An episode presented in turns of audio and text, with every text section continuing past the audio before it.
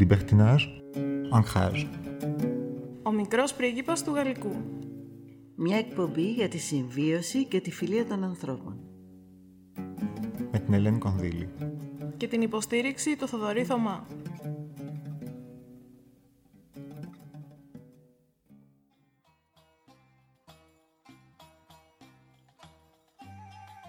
Χαίρετε. Ο μικρός πρίγκιπας σήμερα είναι πανευτυχής. Γιατί ήταν μόνος του. Συνάντησε όμως το Σάντο Εξυπερί και μετά, εκεί, στο αεροπλάνο, συνάντησε και κάποιον άλλο. Αυτός ο κάποιος άλλος είναι τώρα μπροστά μας. Και έτσι σας καλημερίζουμε μαζί με τον Γιάννη Παπαδόπουλο. Καλημέρα σας. Ο Γιάννης Παπαδόπουλος ζει στο Παρίσι. Πριν ε, αρχίσουμε την εκπομπή, ε, έλεγε ότι καμιά φορά Παπαδοπουλός... Ε, μ, λένε διάφορα για Παπαδοπουλός, για το όνομα το ελληνικό. Αλήθεια, Γιάννη.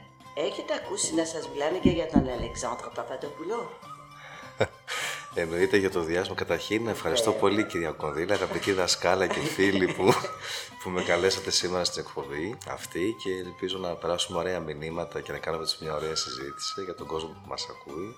Αφού είμαστε μαζί. Ε, αφού είμαστε μαζί, ναι. Ε, μιλάτε για τον Παπαδόπουλο τον Αλέξανδρο, το γνωστό...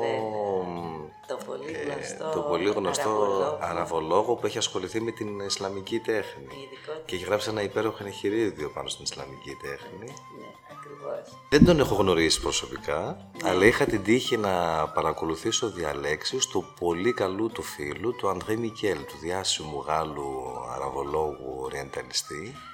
Θα βρεθούμε με πολλούς γνωστούς. Ναι. Και τώρα, αγαπητοί φίλοι, επιτρέψτε μου να κάνω μία παγαποδιά και Γιάννη και σε σένα. Είχαμε πει με τον Γιάννη ότι θα μιλήσουμε στο πληθυντικό, αλλά εγώ δεν μπορώ. Θέλω να, Γιάννη, να σου μιλάω στο ελληνικό γιατί μας ενώνουν πολλά. Το πρώτο που μας ενώνει είπε ότι είμαι δασκάλα του. Α, Είναι ότι κάποτε όντως ο Γιάννης ήταν φοιτητής εδώ και έτσι είχα την τιμή να τον έχω στο ακροτήριό μου. Ήταν αυτό πολύ συγκινητικό και πολύ σπουδαίο. Αλλά δεν θέλω να μιλήσω για τις μνήμες. Ε, θέλω όλοι να γνωρίσετε το Γιάννη για να δείτε ένα δρομολόγιο ζωής το οποίο είναι εξαιρετικό. Είναι κάποιος ο οποίος σπούδασε, πήρε το πτυχίο του από το Εθνικό και Καποδιστριακό Πανεπιστήμιο Αθηνών, από το Τμήμα Γαλλικής Γλώσσας και Φιλολογίας και τέλειωσε πριν από δύο χρόνια, νομίζω σωστά το λέω. Ναι, το... Πήρε πτυχίο Αραβικής Φιλολογίας από την Ιναλκό στο Παρίσι και βγήκε τρίτος. Που σημαίνει ότι οι σπουδές που έχει κάνει τώρα πια είναι ατράνταχτες και είναι έτοιμος για όλα. Θα μας πει ποια είναι αυτά. Ε, και ο μικρός πρίγκιπας είναι κατενθουσιασμένος και θα μάθετε γιατί σιγά σιγά. Οπότε θα, τον, θα βάλουμε τον Γιάννη να μας μιλήσει για εκείνον. Γιάννης, σ' ακούμε. Ποιος είσαι; Να μιλήσω. Πιστεύω ότι τα... μπορώ να σου μιλάω στον ελληνικό κι εγώ, γιατί και εγώ έρχομαι σε, σε δύσκολη θέση λίγο με το πληθυντικό. Γιατί είμαστε αγα... εκτός από αγαπητοί, αγαπημένοι δασκάλα, είσαι και πολύ καλή φίλη τα τελευταία χρόνια, οπότε για να αισθανόμαστε πιο οικεία. Όπως είπες, σπούδασα στο Μεγαλικής Γλώσσας και Φιλολογίας εδώ, στην Αθήνα. Πήρα το πτυχίο μου το 1996 μετά από δύο χρόνια παραμονής στο Βέλγιο, όπου τελειοποίησα τη γαλλική γλώσσα και πιστεύω το ότι για το λόγο αυτό βρέθηκα μετά και στο, τμήμα, στο γαλλικό τμήμα στην Αθήνα λόγω της ε, γνώσης της γαλλικής γλώσσας που είχα από το Βέλγιο. Ε, μετά τις σπουδές αυτές ε, θυμάμαι ότι ήταν πάρα πολύ ωραία χρόνια, ότι ήταν ωραίο το κλίμα, ότι είχαμε πολύ ωραίο, καλούς καθηγητές. Θυμάμαι την προσωπική μου συνεργασία με τη πολύ γνωστή σημειολόγο του θεάτρου, την κυρία Μαρίκα Θωμαδάκη, την οποία τη... θυμάμαι πάρα πολύ όμορφα πάντα και την αγαπώ πολύ. Ήμουν προσωπικό της συνεργάσης στο κέντρο σημειολογίας του θεάτρου και όλες, όλα τα συνέδρια, τα παγκόσμια και εμ, συνέδρια που οργανώσαμε μαζί και τις διμερίδες πάνω στο αρχαίο δράμα. Ε, ήταν πολύ ωραία χρόνια. Ε, μετά τις σπουδές αυτές ε, δυστυχώς δεν ασχολήθηκα με τις, με τις γαλλικές σπουδές. Πότε γνώρισες τον μικρό πρίγκιπα; Το μικρό πρίγκιπα το γνώρισα στο Βέλγιο. και πότε πήγες να δουλέψεις κοντά; Κάποια χρόνια αργότερα. Πώς έγινε; Αυτό έγινε εντελώς τυχαία. Και θυμάμαι ότι Αγαπητοί έψαχνα. φίλοι, ξέρετε γιατί τον ρωτάω για τον μικρό πρίγκιπα. Το μικρό πρίγκιπα ξέρετε, ξέρετε ποιος είναι ο μπαμπάς του. Ο Σάντο Εξυπερί, που έχει γράψει και το Βολτζενουί. Ο κύριος Γιάννης Παπαδόπουλος για δεκαετίες τώρα εργάζεται στη γαλλική αεροπορική εταιρεία που λέγεται Air France. Ναι, ναι. Συνεχίζει να λέγεται Air France. Ε, και άρα έχει πολλά κοινά με τον μικρό πρίγκιπα. το κοινό των ταξιδιών, το κοινό της μοναξιάς ενδεχομένως, γιατί κάποιος που ταξιδεύει πολύ είναι πάντα πολύ μόνος. Ναι, Έτσι πολύ και ο μόνος. Αλεξάνδρου Παπαντοπουλό που ε, λέγαμε πριν, ο ειδικός της Ισλαμικής τέχνης. Και αυτός ήταν πολύ μόνος. Πολύ ναι. μόνος. Πολύ μόνος και αυτός. ναι. Αυτός έχει φύγει, το ξέρεις, το 1996 πέθανε. Ναι. Αλλά ήταν ιδιαίτερα μόνος. Ναι.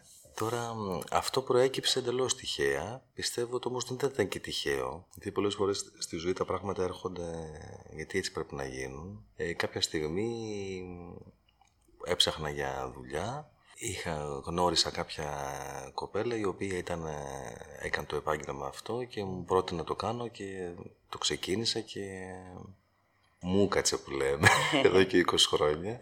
Και ξέρω ότι εδώ και περίπου τόσα χρόνια ή λιγότερα ε, έχεις ε, μεγάλη επαφή με κάποιες αραβικές χώρες. Μμ.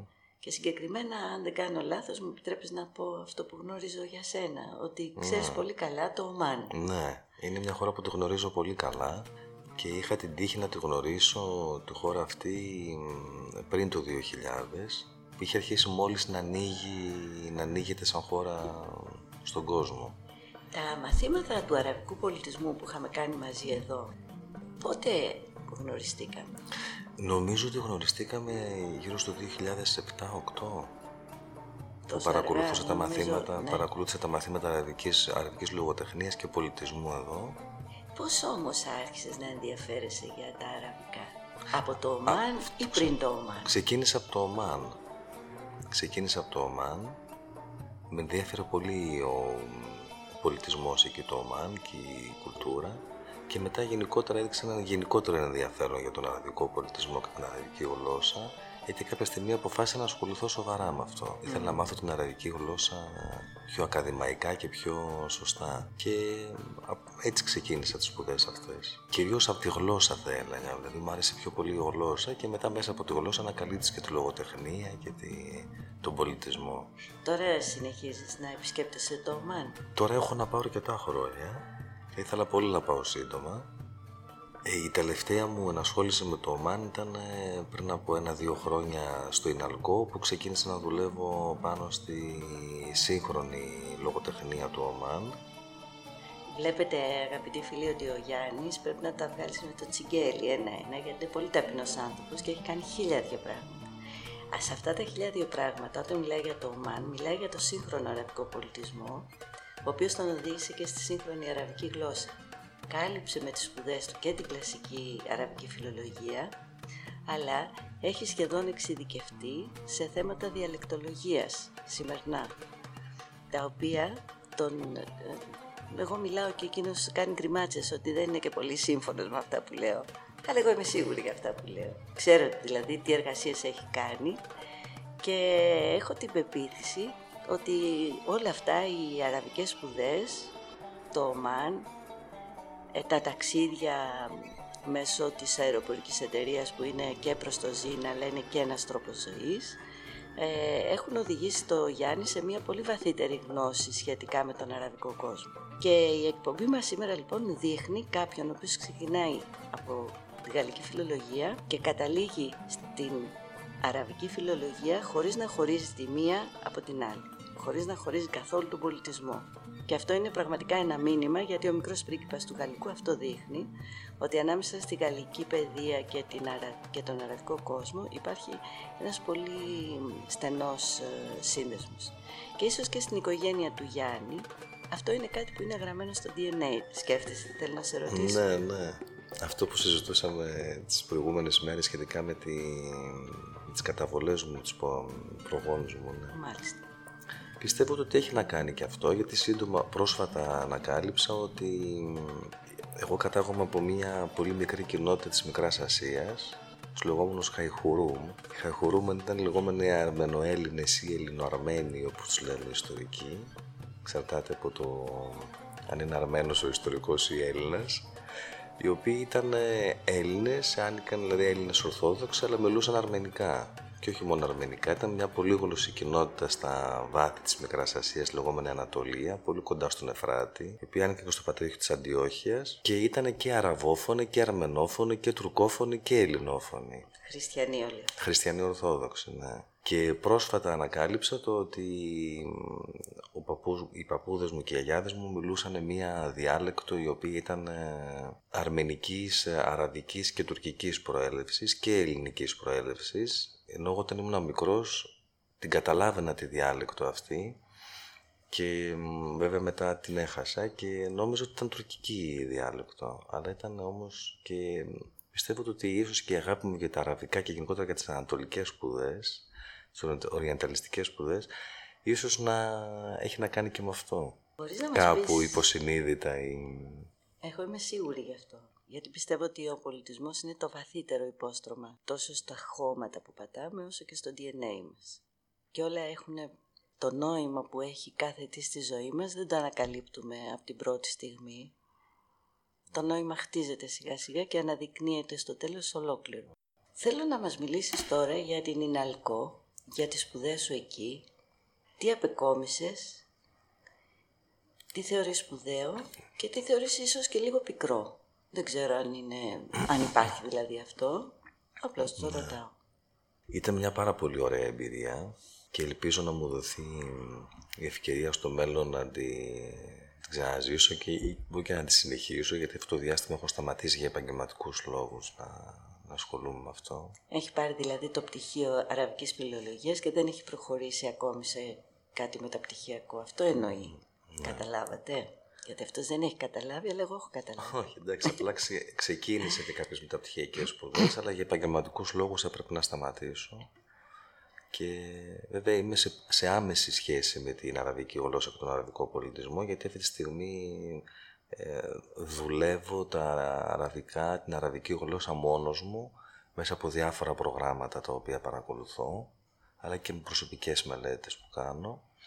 Η, το Ιναλκό είναι μια εκπληκτική εμπειρία και η πιο, το πιο συγκλονιστικό στο σχολείο αυτό θα έλεγα είναι το ότι είναι ένα εργοστάσιο παραγωγής γλώσσας, πολιτισμού, ιδεών, διότι διδάσκονται 93 γλώσσες και πολιτισμοί από επίπεδο αρχάριου μέχρι επίπεδο διδακτορικής διατριβής.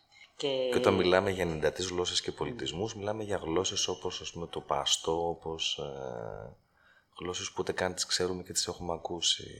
ένας τρομερά Κάνε. πλούσιος τόπος. Ναι, η βιβλιοθήκη, οι καθηγητές, γενικότερα. Θυμάσαι τα, αυτά που λέγαμε πριν ε, για τις, ε, τα, τα γενέθλια της Ιναλκό. Τα γενέθλια της Ιναλκό. Από ότι, ε, Εδώ μπροστά μου. γι' α, αυτό σχετικά το με τις ονομασίες του, Ναι, του Ιδρύματος. ότι το Ίδρυμα αυτό άρχισε το 1669. 17ο, ναι. Ε, τότε είχε ένα περίεργο κάπως όνομα, ανάλογα με την εποχή του. Με την εποχή. École des jeunes de langue. Αυτό ήταν. Ναι, και, και συγγνώμη για την παρένθεση, επειδή έχω διαβάσει σχετικά Ναι. με αυτό, το ότι ήταν τότε η εποχή που ξεκίνησαν α, παράλληλα με την εισβολή του Ναπολέοντα στην Αίγυπτο. Είχαν ξεκινήσει οι Ευρωπαίοι και ιδιαίτερα οι Γάλλοι να ασχολούνται με την ενδιαφέροντα για, τον, για τους ανατολικούς πολιτισμούς. Τώρα βέβαια είμαστε πολύ πιο πριν. Είμαστε, Είμαστε στο πολύ πιο πριν. 1669. 1600, ναι. Είχαν ξεκινήσει από πολύ πιο πριν. Ναι, είχαν ξεκινήσει ήδη ε, από, και πιο νωρίς από την εποχή του Λουδοβίκου 14ου. Πολύ Ναι. πιο νο- νωρίς. Και το 1669 ο Κολμπέρ ήταν αυτός που Ο έφτιαξε Κολμπέρ ήταν αυτός που έφτιαξε το... αυτή τη σχολή που είχε ένα νόημα. Να έχει Γάλλους που θα μπορούν να πηγαίνουν Ναι. στην Ανατολή για όλα αυτά τέλος πάντων καλά ή λιγότερο καλά που συνέβησαν στην Ανατολή με τις επεμβάσεις της Ευρώπης. Γιατί Ναι. δεν μπορούμε να, να ξεχάσουμε ότι είναι πολύ ωραία τα μουσεία που είναι στην Ευρώπη. Αλλά είναι πολύ ωραία γιατί συνδυάζουν ακριβώς βαθύτερους πολιτισμούς και έχουν έρθει στα μουσεία αυτά πολλά πράγματα τα οποία δεν θα αρχόντουσαν αν κάποιοι δεν τα γνώριζαν και δεν τα έπαιρναν Και δεν τα έπαιρναν. ναι. ή δεν τους τα δόριζαν, αλλά υπάρχει όμως Σωστό αυτό. και η λέξη λιγότερο, λιγότερο καλή που τέλος πάντων εμένα μου ανεβάζει που και από την πίεση. Πιστεύω ότι πιο πολύ τα έπαιρναν παρά τους τα έδιναν. Ναι, και τα δύο. Ε, Βέβαια και, και η Γαλλία προσέφερε πολλά στην ε, Οθωμανική Αυτοκρατορία γιατί για αυτή την εποχή μιλάμε, το 1669 είναι η εποχή της Οθωμανικής Αυτοκρατορίας και είναι η σχέση της Γαλλίας που είναι μια σχεδόν αυτοκρατορία, ένα πολύ δυνατό βασίλειο, ένα πολύ δυνατό κράτος στην Ευρώπη που συνεργάζεται, θέλει να συνεργαστεί για κάποιους σκοπούς με την Οθωμανική Αυτοκρατορία. Το 1795, όμως ε, αυτό πρέπει να πω, νομίζω ότι θα συμφωνείς και εσύ Γιάννη, ότι ο πολιτισμός είναι πάντα δυνατότερος από την πολιτική. Mm, και γι' συμφωνώ αυτό απόλυτα. έχει πάντα θετικότερη ε, εμβέλεια από ότι η ίδια η πολιτική. Και το 1795 η σχολή αυτή ονομάστηκε École de Langues Orientales. Το 1914, πολύ αργότερα δηλαδή, 150 χρόνια περίπου, 140 χρόνια, έγινε γνωστή ως École de Langue O. De Languedoc που λέμε. Ναι, de Langues O. Και οι συγγνώμη. πρώτες γλώσσες, συγγνώμη, σου διακόπτω, λένε, οι πρώτες γλώσσες που διδάχτηκαν στην, ε, όχι στη Λάγζο, ε, στην, ε, ακριβώς πριν από την ονομασία αυτή, ήταν η... École de Langues De Orientales. Langues Orientales, ήταν η αραβική, η κλασική αραβική, η περσική και η τουρκική. Η οθωμανική θα Ακριβώς, λέγαμε, όχι ακριβώς, τουρκική, οθωμανική, ναι. Και το γεγονός ότι οι Γάλλοι τότε δίπλα στην Οθωμανική έβαζαν και την Περσική και την Αραβική, συμπλήρωναν μια κοσμική παράδοση, η οποία ήταν ανάλογη και είχε ξεκινήσει 150 χρόνια πριν στο Βέλγιο. Γιατί το 1517 στο Βέλγιο, στη Λουβέν, υπήρχε η École de Trois Langues. Και οι Trois Langues εκείνες ήταν τα ελληνικά, τα εβραϊκά και τα συριακά. Και σε αυτά το 1560 περίπου συμπληρώθηκαν και τα αραβικά. Τα αραβικά. Και λέω ότι ήταν διαφορετικά γιατί εκεί στη Λουβέν, επειδή ήταν καθολικό το περιβάλλον, ήταν κυρίως οι γλώσσες τις οποίες μεταχειρίστηκαν για την Ιερά Αποστολή. Ενώ οι Γάλλοι είχαν τις γλώσσες τις οποίες μεταχειρίστηκαν για το εμπόριο, Για το και εμπόριο, για την ναι. πολιτική. Και έτσι ο, ο δεσμός ανάμεσα στα δύο ήταν τόσο δυνατός όσο η φιλία μας. Εγώ έχω τελειώσει το Πανεπιστήμιο της Λουβέν, το Institut Orientaliste και εσύ έχεις τελειώσει σε École Orientale την Ιναλκό στο Παρίσι. Ωραίος συνδυασμός. Ε, το όνομα Ιναλκό είναι από το 1971, 71, Institut ναι. National de Langues et Culture Les Orientale. langues orientales. Ah, Langue et Culture Orientale. ε. Langue et culture orientale. Ε, και είναι η λεγόμενη Ιναλκό που έχουμε την τιμή να έχουμε εδώ απέναντί μας ένα πτυχιούχο της αυτή τη στιγμή. Μπορείς να μας πεις λίγο ποιες είναι οι σπουδές; Αν ένας φοιτητής ε, ε, Έλληνας θέλει να φύγει και να πάει στην Ιναλκό, πώς, τι θα συναντήσει εκεί; Τι Θα επίπεδο; μιλήσω, θα μιλήσω για τα προπτυχιακά Ναι. που γνωρίζω καλύτερα. Ε, υπάρχει μια... Ε, υπάρχει ένα κριτήριο επιλογής, δηλαδή για να μπει κάποιος όμως στο τμήμα αραβικών σπουδών πρέπει να έχει ένα σχετικά καλό επίπεδο αραβικών. Ε, α, εμ, εγώ επειδή είχα κάνει ήδη κάποιες σπουδές στα αραβικά πριν στο Πανεπιστήμιο της Τουλούζ για δύο χρόνια και είχα ένα δίπλωμα από εκεί, με δέχτηκαν στην Αλκό επειδή πέρασα, πέτυχα το τεστ. Μετά η- στο πρώτο έτος οι σπουδές είναι πιο πολύ γενική γλώσσα. Αυτό που λέμε ο διαχωρισμός που κάνουμε διδάσκεται πιο πολύ η σύγχρονη αραβική γλώσσα. Αυτό που λέμε στα γαλλικά arabe littéral, littéral που είναι κάτι... Σταντάρ που λένε στα Σταντάρ, αγγλικά. ναι. Το οποίο είναι, έχει να, είναι κάτι ανάμεσα στην ε, κλασική αραβική γλώσσα και την, ε, της διαλέκτους θα λέγαμε. Και είναι η γλώσσα που μιλιέται στα, στην τηλεο- στα μέσα ενημέρωσης, χρησιμοποιείται στα μέσα ενημέρωσης και που, στις εφημερίδες, στη τηλεόραση. Και στο, στο πρώτο έτος είναι πολύ... μ, γίνεται σε- δι- διδασκαλία αυτής σε συνδυασμό με τον πολιτισμό.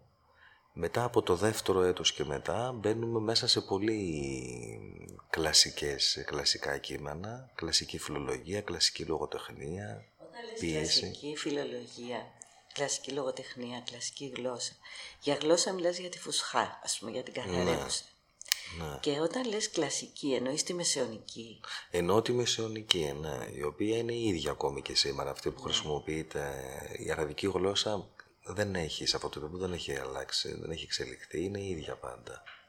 Δηλαδή, ας πούμε, μελετούσαμε κείμενα της, ε, αν κάποιος μελετήσει ένα κείμενο, ας πούμε, του 10ου, 10ου, αιώνα, γραμμένο στην κλασική αραβική ε, και μελετήσει και την σύγχρονη που λέμε αγάπη τεράλ, μπορεί άνετα να καταλάβει ένα κείμενο του, της εποχής ε, εκείνης. Να σου κάνω μια ερώτηση. Όταν διαβάσεις εσύ μια αραβική εφημερίδα, Ναι. τα αραβικά της αραβικής εφημερίδας, μπορείς να τα συγκρίνεις με το κείμενο του 11ου αιώνα. Μπορείς. Και ασφαλώς δεν είναι ακριβώς ίδια. Πώς εσύ εκλαμβάνεις τη διαφορά. Τι είναι ίδιο και τι είναι διαφορετικό. Ναι. Αυτό που, αυτό που είναι ίδιο είναι η δομή της γλώσσας, η γραμματική, το συντακτικό, το οποίο δεν έχει αλλάξει καθόλου. Αυτό που είναι διαφορετικό είναι το λεξιλόγιο. Διότι από την εποχή της Νάχντα που λέμε, της αναγέννησης, της αραβικής αναγέννησης, που ξεκίνησε από αρχές ε, 20ου αιώνα στην Αίγυπτο, γνωρίζουμε την ιστορία από την Αίγυπτο και, τη, και το Λίβανο, εξελίχθηκε πολύ και η αραβική γλώσσα, δηλαδή ε, ενσωμα, ενσωμάτωσε η αραβική γλώσσα στο λεξιλόγιό της λέξεις δυτικής προέλευσης για να εκφράσει νέες ιδέες και νέ, για να εκφράσει νέες ιδέες. Π.χ. ό,τι έχει να κάνει σχέση με την τεχνολογία που δεν υπήρχαν πριν στην αραβική γλώσσα αυτά ή με την επιστήμη ή με την... Ε, γι' αυτό βλέπουμε ας πούμε, δεν ξέρω αν μπορώ να σας δώσω ένα παράδειγμα, αραβοποιημένες ευρωπαϊκές λέξεις αλλά εντελώς αραβοποιημένες. Για παράδειγμα διπλωματία, η λέξη διπλωματία δεν υπήρχε στην αραβική και ας πούμε στα αραβικά είναι διπλωμασία. Δηλαδή είναι αραβοποιημένη από τα γαλλικά θα λέγαμε, από Ναι. τις ευρωπαϊκές Να γλώσσες. τολμήσω τώρα κι εγώ και να πω κάτι χαζό. Αλλά ίσως όχι και τόσο. Τη λέξη παιδιατρή στα γαλλικά. Μμ. Να λοιπόν, παραδείγματος χάρη παιδιατρική, μια ελληνική λέξη η οποία αφομοιώνεται έτσι όπως είναι και στη γαλλική και σε οποιαδήποτε άλλη γλώσσα. Ε, να και μια γαλλική λέξη όπως διπλωματία η οποία μπορεί να μην είναι και τόσο γαλλική αλλά να είναι παλαιότερη Μμ. και η οποία η ίδια αφομοιώνεται στην αραβική γλώσσα. Είμαστε δηλαδή όλοι πολύ κοντά. Είμαστε ένας κόσμος που δανειζόμαστε ο ένας από Πολύ τον κοντά, άλλο. ναι. Άλλωστε και η γαλλική γλώσσα δεν έχει πάρει πολλές λέξεις από τα αραβικά. Πάρα πολλές. Σκέφτεσαι κάποια από αυτές; Τη λέξη αλκοόλ. Ναι. που Έρχεται από το αραβικό αλκουχούλ. Και τι ποιες σημαίνει; άλλες; Αλκουχούλ. Αλκουχούλ, ε, να σου πω την αλήθεια, δεν θυμάμαι τι σημαίνει, αλλά ξέρω ότι είναι το αλκοόλ στην, ε, στα αραβικά. Είναι πολλές οι λέξεις που έχουν πάει στα γαλλικά και που έχουν πάει στα ισπανικά και σε άλλες γλώσσες της Ευρώπης. Και όχι μόνο για ζητήματα καθημερινότητας, αλλά και σε θέματα επιστημονικά, όπως παραδείγματος χάρη η άλγευρα είναι μια αραβική λέξη επίσης. Μπράβο, η άλγευρα. Και σε εμάς και στους Γάλλους, αλγεύρα και γενικά παντού. Μου επιτρέπετε να φλιαρίσω λίγο; Βεβαίως, Είναι δυνατόν. Ε, για την, ε, γιατί σκέφτηκα την άλγευρα και σκέφτηκα τη λέξη αλγόριθμος μετά. ναι, Προσωπικά δεν ξέρω την αλγόριθμος, με ρωτήσετε. Δεν έχω ιδέα. ούτε εγώ. Όμως ξέρω ότι η λέξη αλγόριθμος προέρχεται από τα αραβικά, από την παραποίηση ενός ε, ονόματος του χουαρίσμου. Ενός τύπους, ε, ένας μαθηματικός από τη Χορασμία, ο οποίος για τον λόγο αυτό λεγόταν Χορασμιώτης. Μ, Αλχουαρίσμου. Από εκεί, αλχουαρίσμου. Ο, ε, ο μεταφραστής, ο Λατίνος μεταφραστής, πήρε το όνομα αυτό και το έκανε αλχουαρίσμι. Και τη λέξη αυτή μετά, αλχουαρίσμι, την έκαναν πιο λόγια οι Γάλλοι, αλλάζοντας την κατάληξή της, ίσμι, σε ήθμι, γιατί τους θύμιζε την ελληνική λέξη αριθμός. Και αλχουαρίσμι έγινε σιγά σιγά η λέξη αλγόριθμος και Αλγόριθμος. που δεν έχει καμία σχέση με το μαθηματικό, ο οποίος μίλαγε για άλγευρα και για μαθηματικά άλλου τύπου. Και το όνομα του έγινε ο αλγόριθμος. Αλγόριθμος. Είναι πολύ περίεργο και χαριτωμένο. Είναι πολύ όμορφο το πώς ταξιδεύουν και πώς εξελίσσονται οι λέξεις από πολιτισμό σε πολιτισμό και από εποχή σε εποχή. Ε. Μου είχες πει πριν από δύο-τρία χρόνια Ναι. για ένα διδακτορικό που έγινε στην Ιναλκό Ναι. για τις ελληνικές λέξεις που βρίσκονται στην αραβική γλώσσα. Ναι, έχει γίνει μια τέτοια διδακτορική διατριβή και μάλιστα έχει ασχοληθεί κάποιος ε, με τις ε, ελληνικές λέξεις στην κορανική γλώσσα, δηλαδή στο Κοράνι. Δηλαδή λέξεις που προέρχονται από την ελληνική. Και που σημαίνει ότι ήδη τον 7ο αιώνα που αποκαλύφθηκε το Κοράνι στο Μουάμετ σύμφωνα με το Ισλάμ ή δημιουργήθηκε το Κοράνι μεταξύ των ανθρώπων, ε, ήδη υπήρχε πολύ στενή επαφή μεταξύ του αραβικού υπάρχοντος πολιτισμού και του ελληνικού πολιτισμού. Γιατί Εννοείται, ναι. πολλές φορές λέμε ότι δεν υπήρχε ε, μεγάλος αραβικός πολιτισμός πριν, αλλά αν δεν υπήρχε πολιτισμός τότε δεν θα είχε ενσωματώσει τόσα πράγματα ήδη Ήδη. στη γλώσσα του.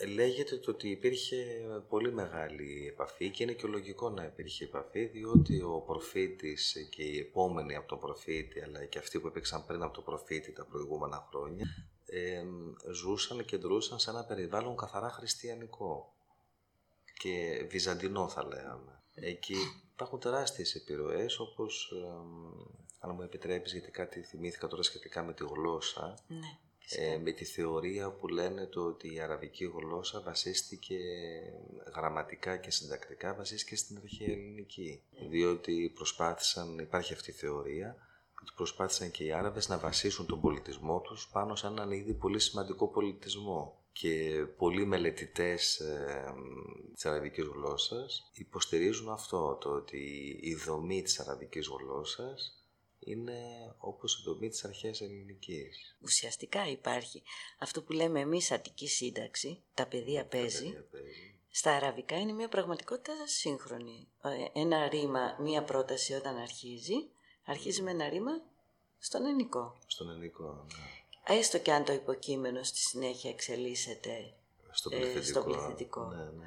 Και αυτό μοιάζει πολύ και υπάρχουν και άλλα τέτοια. Τώρα, ποιος έχει επηρεάσει πιο πολύ ποιον, αυτό είναι ένα άλλο μυστήριο που εμένα δεν μου αρέσει να λέω πάντα ότι η μία γλώσσα προέχει της άλλης, αλλά μου αρέσει να διαπιστώνω, να βλέπω. Ναι, βέβαια, και έτσι πρέπει να κάνουμε. Και έτσι παραδείγματος χάρη και το διδακτορικό αυτό για το οποίο είχαμε μιλήσει, θυμάσαι το συγγραφέα του, εγώ δεν τον θυμάμαι. Δυστυχώς όχι, δεν το θυμάμαι. Το. Υπόσχομαι, γιατί θα με μαλώσει ο μικρός πρίγκιπας μόλις τελειώσει η εκπομπή. θα το αναζητήσω και σε μια επόμενη εκπομπή θα σας μιλήσω για αυτό το πολύ ωραίο βιβλίο. Και αυτό έδειχνε ότι οι δύο πολιτισμοί, ο ελληνικός και ο αραβικός, είχαν τέτοιο συγχρονισμό που οι λέξεις αλλοιώνονταν. Δεν ήταν οι λέξεις όπως αυτή η λέξη που σας ανέφερα πριν, η παιδιατρική, η διπλωματία που έλεγε ο Γιάννης. Διπλωμασία στα γαλλικά, διπλωμασία στα αραβικά, που σημαίνει ότι απλώς είναι μεταγραμματισμός. Η παιδιατρική στα ελληνικά, παιδιατρή στα γαλλικά, μεταγραμματισμός εντελώς. Υπήρχαν και λέξεις οι οποίες αλλοιώνονταν, που σημαίνει ότι ο λαός τις χρησιμοποιούσε και χρησιμοποιώντας τις, σιγά σιγά τις ενσωμάτωνε. Όπως και γι' αυτό οι λέξεις αυτές δεν φαινόταν ότι προέρχονταν από μια άλλη λέξη, από μια άλλη γλώσσα, συγγνώμη, όπως παραδείγματος χάρη στα αραβικά, ένας τρόπος να μιλάς για το γάμο είναι να λες τζάους. Κανείς δεν μπορεί να σκεφτεί ότι αυτή είναι μια ελληνική λέξη και όμως είναι η λέξη ζεύγος. Η λέξη τζάος που είναι ο, ο σύντροφος, ο Ναι. σύζυγος. Ναι. Και είναι η λέξη ζεύγος στα ελληνικά, είναι ακριβώς. Ή παραδείγματος χάρη το φούντουχ που είναι το Ξενοδοχείο. ξενοδοχείο, είναι η ελληνική λέξη πανδοχείο, η οποία χρησιμοποιείται και σιγά σιγά πήρε αυτή τη μορφή επειδή ακριβώς τη χρησιμοποιούσε ο κόσμος και χρησιμοποιώντας την άλλαζε σιγά σιγά. Και αυτό είναι πολύ ενδιαφέρον και πολύ ωραίο όταν το συναντάς από τον έναν πολιτισμό στον άλλο. Στον άλλο. Τι άλλο έχεις να μας πεις Γιάννη; Ναι, τώρα θυμήθηκα μια άλλη λέξη κάποτε που την είχα, συνα... την είχα ακούσει στο Ομάν. Είχα πάει να αγοράσω το Ομάν, φημίζεται πολύ για το λιβάνι. Έχει πολύ καλό λιβάνι. Και μάλιστα σύμφωνα με την παράδοση, ε, όταν γεννήθηκε ο Χριστός, το λιβάνι που του πρόσφερε ένας από τους ε, τρεις μάγους ήταν από την περιοχή εκεί, από την περιοχή της Σοχάρα. Από το νότιο Ομάν κοντά στην Ιεμένη και κάποια στιγμή είχα πάει σε ένα μαγαζί να αγοράσω, ήμουν σε μια πόλη ε, Ιμπρή, Λέγονταν Ιμπρή και είχα πάει να αγοράσω λιβάνι για τη μητέρα μου γιατί μου το είχε παραγγείλει που το χρησιμοποιεί στην εκκλησία. Εδώ στην Άδεια, παιδί αρέσει πολύ και στον παπά της ονορίας μας.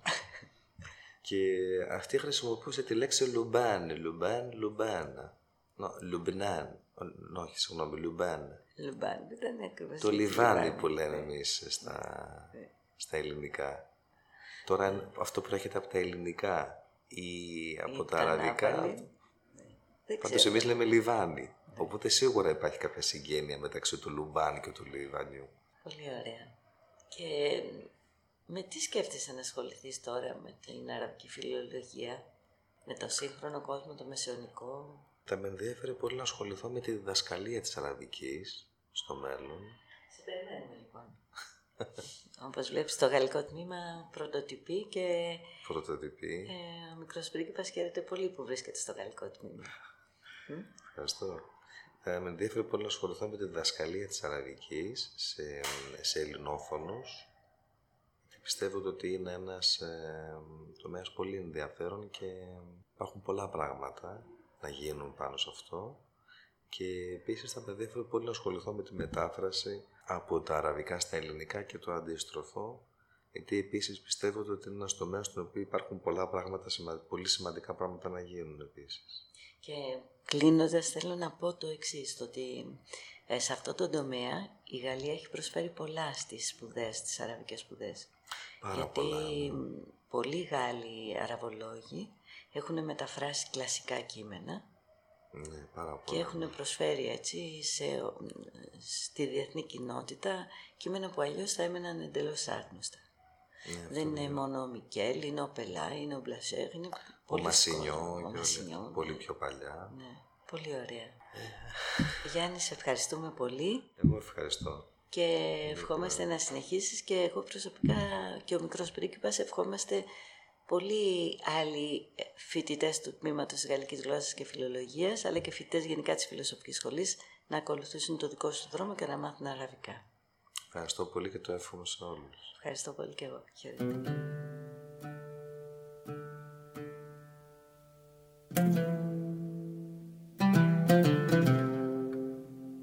Θα μπορούσαμε να κλείσουμε την σημερινή επαφή μας με ένα παραμύθι που το λέω κάθε χρονιά και το ξέρουν όλοι οι φοιτητές. Αλλά ας το πω και στο διαδίκτυο.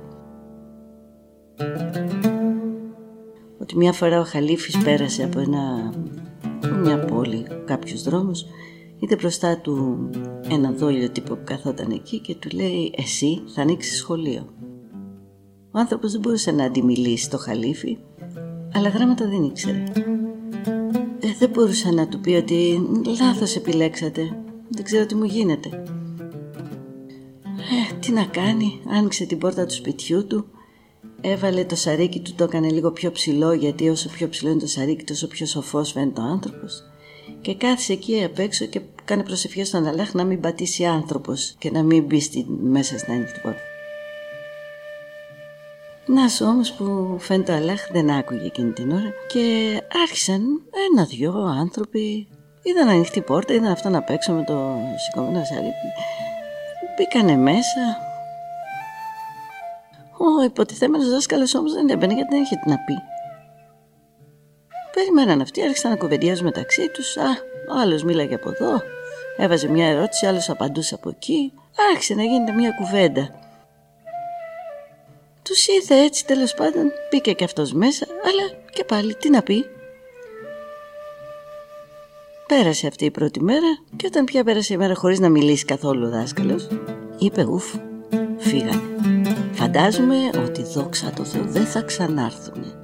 Διότι είδαν ότι δεν ξέρω τι να τους πω και τέλειωσε. Φεύγει την άλλη μέρα ξανάρθανε.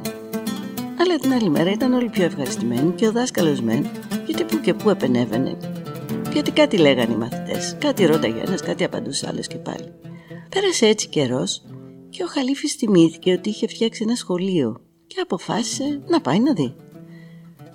Ξαφνικά ο δόλιος ο δάσκαλος ακούει ποδοβαλιτά, άλογα, τον κόσμο να τρέχει, καταλαβαίνει ότι έρχεται μια συνοδεία και αμέσως σκέφτεται ότι αυτή η συνοδεία είναι για αυτόν το εκτελεστικό απόσπασμα. Θα δει ο Χαλίφης ότι δεν ξέρει γράμματα, θα του ρωτήσει πώς το έκανες αυτό, θα τον αποκεφαλίσει, τι άλλο.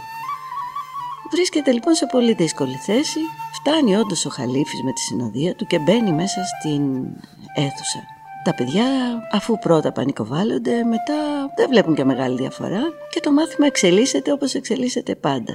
Ερωτήσεις, απαντήσεις, σχόλια. Όταν τελειώνει η μέρα, ο δάσκαλος έχει βάλει το κεφάλι του μέσα στους ώμους του και περιμένει την ετοιμιγορία. Και η ετοιμιγορία έρχεται. Ο Χαλίφης διατάσσει τους υπηρέτες του να υψώσουν το σαρίκι του ακόμη πιο ψηλά και να γράψουν έξω από την ε, πόρτα εκείνη που ήταν απλώς ανοιχτή τη λέξη μάντρασα, σχολείο, εδώ είναι σχολείο. Γιατί δεν υπάρχει καλύτερο σχολείο από αυτό που ο καθηγητής δεν ξέρει τίποτα. Γιατί άμα δεν ξέρει τίποτα ο καθηγητής, ο μαθητής ψάχνει. Και δεν υπάρχει πιο ζωντανή γνώση από το να ξέρεις ότι δεν ξέρεις τίποτα.